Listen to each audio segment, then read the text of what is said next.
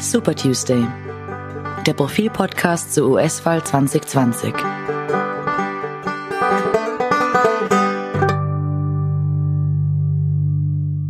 Hallo und willkommen zu Super Tuesday, dem Profilpodcast zur US-Wahl 2020. Ich bin Siobhan Geetz aus der Profil Auslandsredaktion und spreche heute mit einer Expertin über die aktuellen Entwicklungen im Wahlkampf. Elf Wochen sind es noch bis zur Präsidentenwahl am 3. November. Bisher war der Wahlkampf hitzig. Trump liegt in den Umfragen weit hinter seinem demokratischen Herausforderer Joe Biden zurück. Trump hat wohl vor allem wegen seinem Missmanagement in der Corona-Krise an Unterstützung verloren. Jetzt kommt ein Streit über die amerikanische Post dazu. Wegen Covid-19 wollen einige Bundesstaaten die Möglichkeit zur Briefwahl ausweiten. Einige wollen sogar komplett auf Briefwahl umstellen. Laut Schätzungen könnten damit bis zu drei Viertel der Wählerinnen und Wähler ihre Stimme auf diese Weise abgeben. Aber Trump will das verhindern. Er untergräbt das Vertrauen in die Briefwahl. Sie erleichtere Wahlbetrug, sagt er regelmäßig. Von Briefwahlen würden vor allem die Demokraten profitieren, behauptet er. Das US Postal Service ist schon lange unterfinanziert. Nun kommen die Vorbereitungen für die Wahl dazu. Die Post fürchtet nun, dass Millionen von Wahlzetteln nicht rechtzeitig zugestellt werden können. Die Demokraten wollen eine Finanzspritze für die Post. Aber das haben die Republikaner im Senat verhindert. Jetzt mischen sich die Bundesstaaten in den Streit ein. Mehrere haben juristische Schritte angekündigt. Sie wollen verhindern, dass Trump Änderungen an der Post vornimmt und die Wahlen damit beeinflusst werden. Die Demokraten wollen nun einen Gesetzesentwurf für die Lösung des Postproblems beschließen. Wird der juristische Druck Trump dazu bewegen, im Streit um die Post nachzugeben? Und wieso wehrt er sich überhaupt dermaßen gegen die Briefwahlen?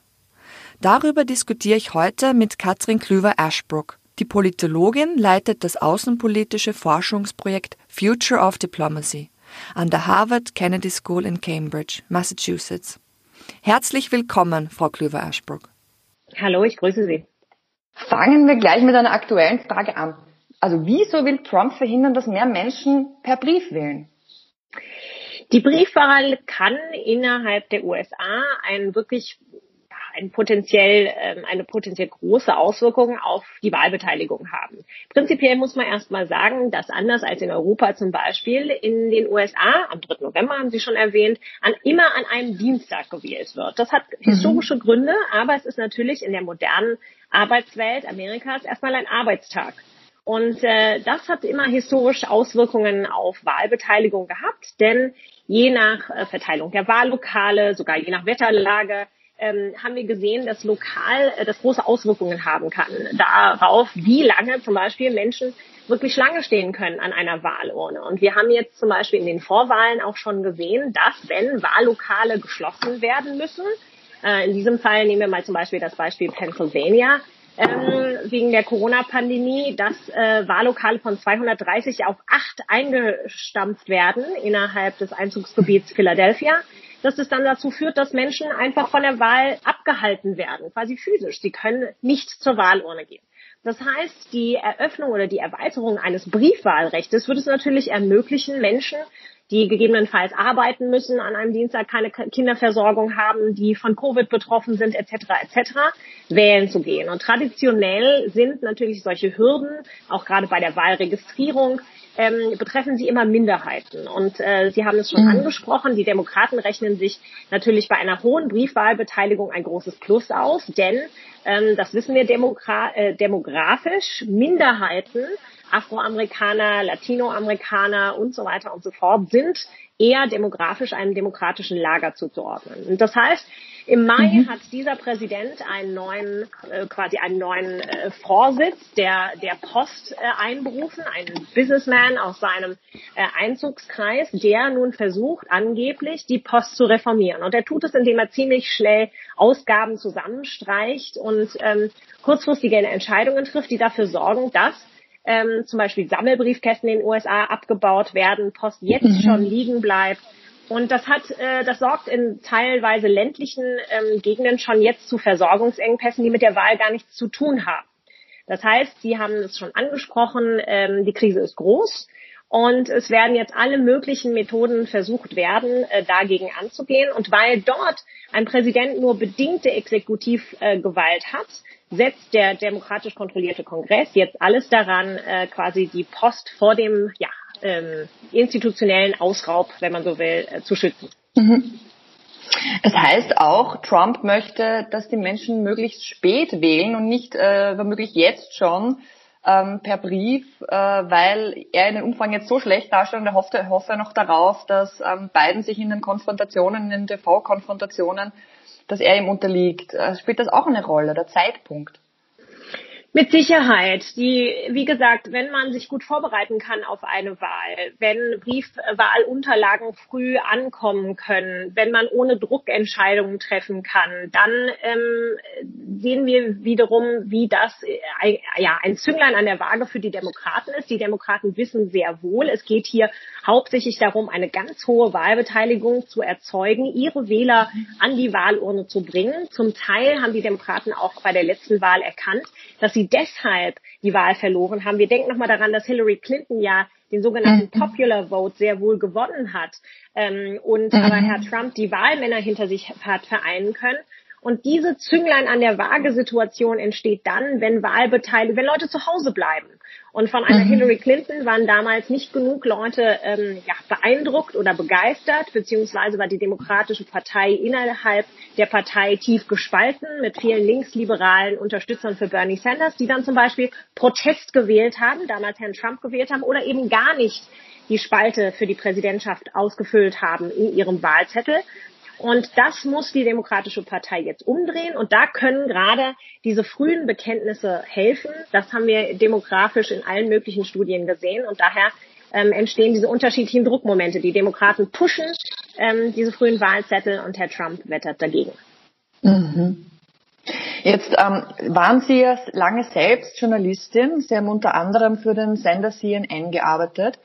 Ähm, Trump hasst ja die konventionellen Medien und verbreitet gern Verschwörungstheorien. Was meinen Sie? Hat er das Vertrauen der Menschen in die Medien nachhaltig geschwächt und die Verschwörungstheorien QAnons zum Mainstream gemacht? Da kommen mehrere Dinge äh, zusammen. Erstens mal ein schlaues Beobachten der verändernden Medienlandschaft in den USA über die, fünf, die letzten 15 Jahre. Das ist nicht einem Herrn Trump zu schulden, sondern seinem Team. Aber das sind Erfahrungen, die er damals als Reality-TV-Star ge, ge, ja, gesammelt hat. Ähm, dass man, wenn man nämlich ähm, ja, sich im Grunde genommen an Strategien hält, die wir in Europa aus dem frühen Faschismus kennen, nämlich das Streuen unglaublich vieler Informationen Informationen in ein, in ein Medienspektrum, was sehr breit gefächert ist, was um jedes Augenpaar kämpfen muss, ähm, dass sich dann äh, gestandene Journalisten, etablierte Journalisten ähm, auch hinter diese Falschmeldungen klemmen, um dann diese Falschmeldungen im Zweifel auseinanderzunehmen, wirklich journalistisch, ethisch richtig zu bearbeiten, ähm, das dann dazu führt, dass unglaublich viele finden und verschiedene ähm, ja, Stories gestreut werden, die dann erstmal aus der Welt geräumt werden müssen. Und äh, mhm. dass das dann im Grunde ein ganz groß angelegtes ähm, ja, Ablenkungsmanöver ist von dem, was zum Beispiel eben institutionell im Weißen Haus stattfindet. Wir denken an das Auseinandernehmen des amerikanischen Justizapparates, was von einem Stephen Miller gesteuert aus dem Weißen Haus äh, langsam, aber behende ähm, stattgefunden hat über die letzten drei Jahre und wovon die vermeint, also die vielen in die Welt gestreuten Falschmeldungen, die Ablenkungsmanöver, ähm, quasi die ja die traditionelle Presse äh, äh, ja auf Finden geschickt haben, die dann fast nicht äh, mehr einzuholen waren. Mhm. Und äh, umgekehrt hat dann natürlich dieses Zusammentreffen äh, dann mit, äh, mit einem ja, durchfaserten ähm, sehr inzwischen polarisierten Medienspektrum, extrem privatisierten Medienspektrum in den USA dann dazu geführt, dass Menschen verwirrt sind, nicht mehr ähm, Traditionsmedien unbedingt vertrauen, sich ihre eigenen Wahrheiten suchen. Und das öffnet dann natürlich wiederum die Türen, Sie haben schon angesprochen, QAnon oder Verschwörungstheoretikern, ähm, die dann eben zeitgleich mit dem Wachstum der sozialen Medien natürlich einfach noch mehr Sprachrohre finden, Menschen noch persönlicher abholen können, ansprechen können. Und so kommen mehrere Phänomene zusammen, die dann dafür sorgen, dass es inzwischen hier wirklich schwierig ist, ganz stringente, klare Linien in einer Medienlandschaft zu sehen, die dann Menschen wirklich unterstützen bei der Findung A, bei der Wahrheitsfindung und B natürlich auch bei äh, politischen Entscheidungsprozessen. Aber das ist gehört bei diesem Präsidenten zum Programm. Und das wird sich so einfach auch nicht ändern. Ne? Also ähm, es ist nichts, was jetzt, äh, es ist ein gewisses Stimmungsbild in der Gesellschaft, das nicht mit Trump verschwindet, sollte er die Wahlen verlieren. Nein, und deswegen ist es eben auch wichtig, dass die Demokraten erkennen, mit welcher, äh, ja, wie sie ins Land gehen müssen. Es wird, und das kennen wir in Europa nicht auf die gleiche Weise, beziehungsweise sind bestimmte Trends des Straßenwahlkampfs von den USA natürlich auch nach Europa gesickert. Aber die Demokraten wissen, es geht immer darum, inzwischen wirklich äh, Menschen direkt direkt anzusprechen und zwar wirklich an der Haustür. Und mhm. äh, wir werden sehen, eine große Mobilisierungswelle der Demokraten, wirklich dieses von Haus zu Haus, von Angesicht zu Angesicht, zum Teil eben auch um gegenzusteuern, dem wahnsinnigen finanziellen Investment äh, wieder einer Trump-Maschinerie auf den sozialen Medien. Und äh, das wird man natürlich einerseits mit äh, mit Gegenanzeigen ähm, ein bisschen äh, stattgeben können, aber umgekehrt ähm, werden wir, glaube ich, einen, einen sehr interessanten Straßenwahlkampf hier erleben in den USA, um wirklich Vertrauen wieder zu gewinnen. Denn darum muss es jetzt gehen. Die Frage ist nur, ob ähm, Joe Biden der richtige Kandidat dafür ist. Sie stehen den Demokraten ja nahe. Sie haben etwa für den damaligen Bürgermeister von New York, Michael Bloomberg, gearbeitet. Ähm, haben die Demokraten mit Biden den richtigen gewählt? Das heißt ja oft, wenn Trump verliert, dann trotz Biden und nicht wegen ihm. Jetzt müssen wir Michael Bloomberg erstmal seine, seine Rolle als, äh, ja, als klassischer unabhängiger Kandidat geben, denn Michael Bloomberg war lange, lange Republikaner, bevor er sich quasi in die politische Mitte gewendet hat und jetzt natürlich im Wahlkampf, seinen eigenen Präsidentialwahlkampf angefangen hat und als dieser dann nicht erfolgreich ausgegangen ist, er gesagt hat, er äh, wirft sein Vermögen in die Waagschale, um den Demokraten, und zwar auch im Senat und im Kongress, zu einem durchschlagenden Wahlergebnis äh, zu helfen. Ähm, aber dennoch stehe ich den Demokraten nahe, das ist nicht, äh, das ist nicht verkehrt. Ähm, sie haben sich auf Joe Biden geeinigt, ob äh, das dann, ähm, ob er innerhalb dieser unglaublich breit aufgestellten Kandidatenriege der Beste war.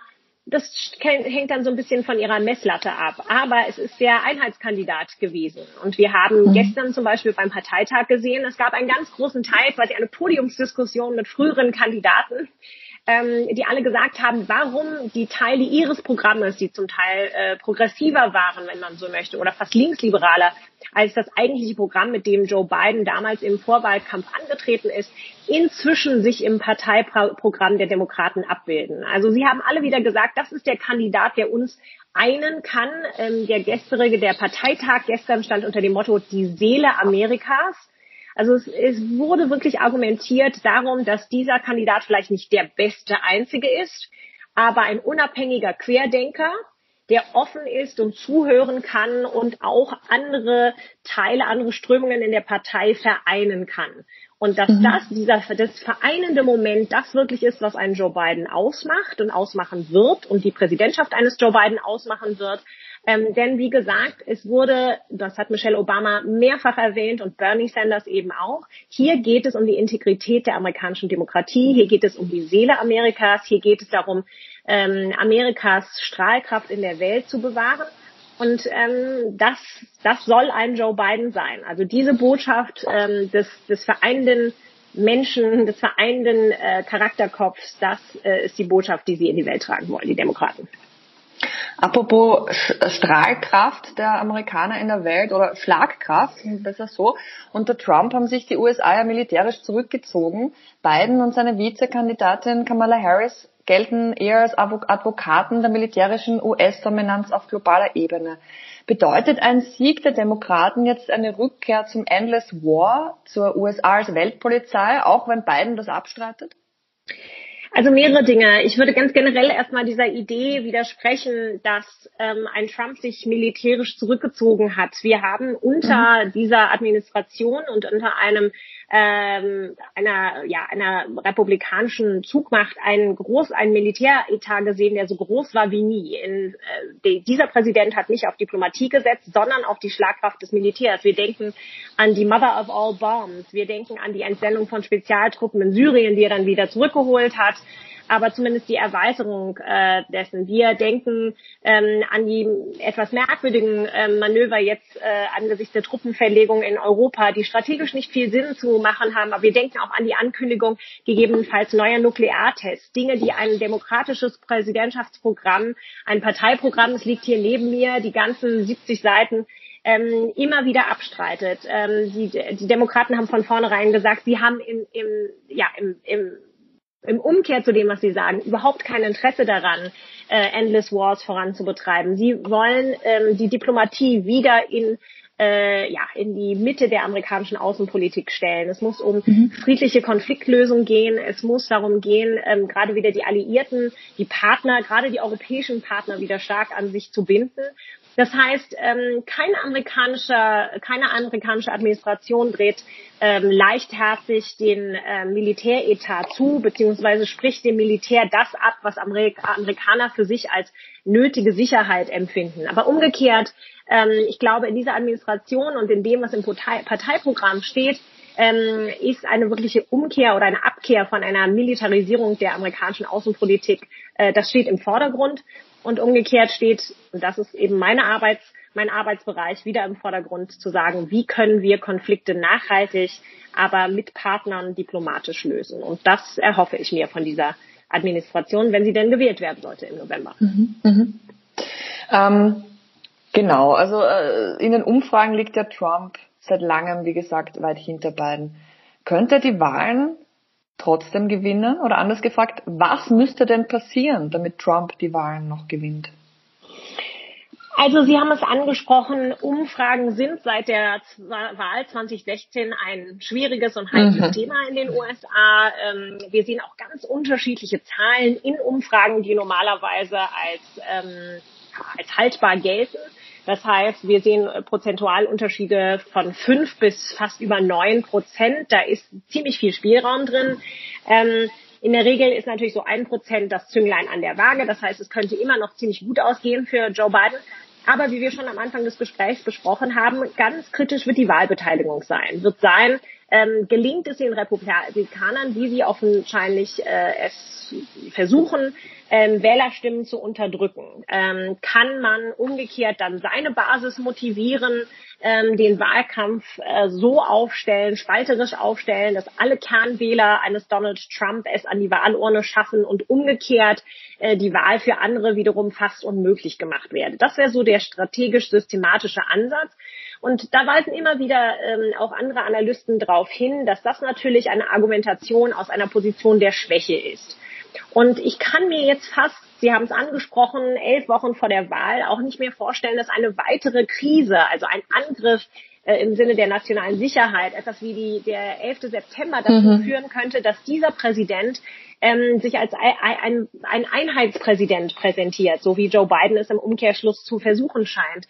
Ähm, denn wir haben gesehen, in der Corona-Pandemie ist das unglaublich schiefgelaufen. Er hat über 170.000 Amerikaner in den Tod geschickt, weil er kein föderales mhm. Krisenmanagement mhm. hinbekommt. Ich kann mir nicht vorstellen, wie zusätzlich zu einer wirtschaftlichen Depression dieser äh, äh, Gesundheitskrise ähm, eine, ein, ja, eine Krise in der, innerhalb der nationalen Sicherheit ähm, dazu sorgen würde, dass äh, das noch mehr Wähler an die an die Wahlurne treibt. Umgekehrt ähm, gehen natürlich viele Leute davon aus, dass vielleicht ein alleiniger Militärschlag der USA ähm, irgendwie vielleicht noch einen, den einen oder anderen patriotisch begeistern würde.